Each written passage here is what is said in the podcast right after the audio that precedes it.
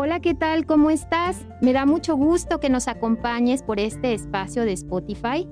Mi nombre es Cintia Parra Zanoja y colaboro en la coordinación para la prevención y atención de las adicciones y conductas antisociales a través del Departamento de Adicciones, Delito y Violencia Intraescolar, que pertenece a la Subsecretaría de Desarrollo Educativo de la Secretaría de Educación de Veracruz.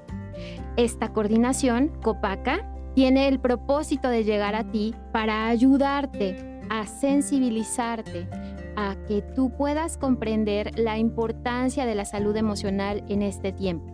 Por eso vas a encontrarte a través de este espacio muchos temas que te van a ayudar a mejorar tus habilidades para ser mamá o papá vas a poder identificar aquellos errores que te están alejando de tus hijos y podrás educar desde el amor, nunca desde el miedo.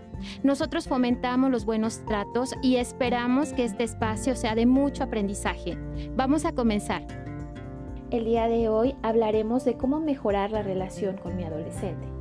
Agradezco enormemente a los papás y mamás que nos siguen en esta emisión y que seguramente aprenderán mucho el día de hoy. Pues como ya sabemos, la adolescencia es una etapa distinta a la niñez, es una etapa del desarrollo en donde se construye la identidad de la persona. El joven pone en cuestionamiento lo que ha formado parte de su vida y esto puede llevarlo a experimentar nuevas formas de ser y de estar en el mundo. Esta etapa de la vida puede traer temores, preocupaciones constantes a los padres, quienes pueden cuestionarse también qué tan preparados están sus hijos para afrontar esta nueva etapa de la vida. Por eso, me gustaría hablar un poco de esta etapa en la que el cerebro se encuentra en construcción el cerebro en el adolescente aún está en este proceso y es por este motivo y no por una cuestión hormonal que su comportamiento puede llegar a ser desconcertante. Pueden ser las y los adolescentes más impulsivos e irritables. Pueden presentar dificultades de concentración y atención. Pueden aislarse o buscar relaciones intensas para descubrirse a sí mismos. Cabe mencionar que según Cheryl Feinstein, una investigadora científica estadounidense, durante la adolescencia se incrementa cerca del 30% de la memoria a corto plazo.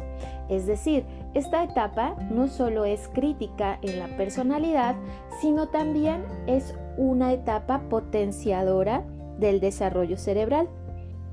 Por otro lado, esta investigadora también nos dice que las actividades en las que los adolescentes invierten su tiempo y energía influirán en gran medida en las actividades que realizará en el futuro.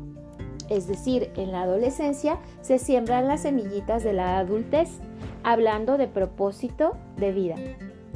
Quiero decirles que es natural que los adolescentes se guíen más por sus emociones que por su lógica, y esto se debe al desarrollo cerebral.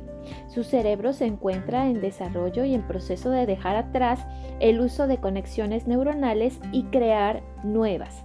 Por ello, la labor de papá y mamá es entender esta transformación interna y que la o el adolescente viva naturalmente es necesario que papá y mamá dejen de sentirse amenazados por todos estos cambios a través del trabajo personal en el desarrollo de las competencias emocionales que nos permitirán ver esta etapa como una oportunidad para mejorar y aprender a acompañarles a pesar de los conflictos que puedan surgir. Para ello, necesitamos hacer un inventario de las propias habilidades parentales. Debo ser capaz de cuestionarme qué tengo para acompañar a mi hijo en esta etapa, qué me falta desarrollar en mí, cómo voy a usar lo que tengo para conseguir lo que me falta y permanecer en conexión emocional con mi hijo o con mi hija. El esfuerzo de los padres y madres debe ser suficientemente sostenido para no irse ni despegarse a pesar de las reacciones impulsivas. No se trata de tolerar todo y evadir el conflicto siendo complacientes. Se trata de aprender a permanecer abiertos ante las dificultades y decir, tal vez ahora no quieres hablar, pero aquí estaré para ti cuando lo necesites. O también podemos decirle a nuestro adolescente, sé que no hablamos mucho, pero te amo y me interesa saber de ti, aquí estaré. En tiempo de confinamiento, dosis de atención son necesarias. Interésate por lo que hacen, por lo que sienten. Escucha sin juicio y sin querer dirigir. Eso bajará cualquier defensa y te conectará emocionalmente. No pierdas oportunidad de estar con ellos. El tiempo pasa rápido y si tú no te esfuerzas en conectarte emocionalmente, ellos buscarán otras relaciones que los hagan sentir seguros y no siempre es lo más conveniente. Ocúpate de las relaciones positivas y de que tus adolescentes se sientan amados. Espero que esta cápsula haya sido de tu agrado y puedas aprender a relacionarte de forma distinta.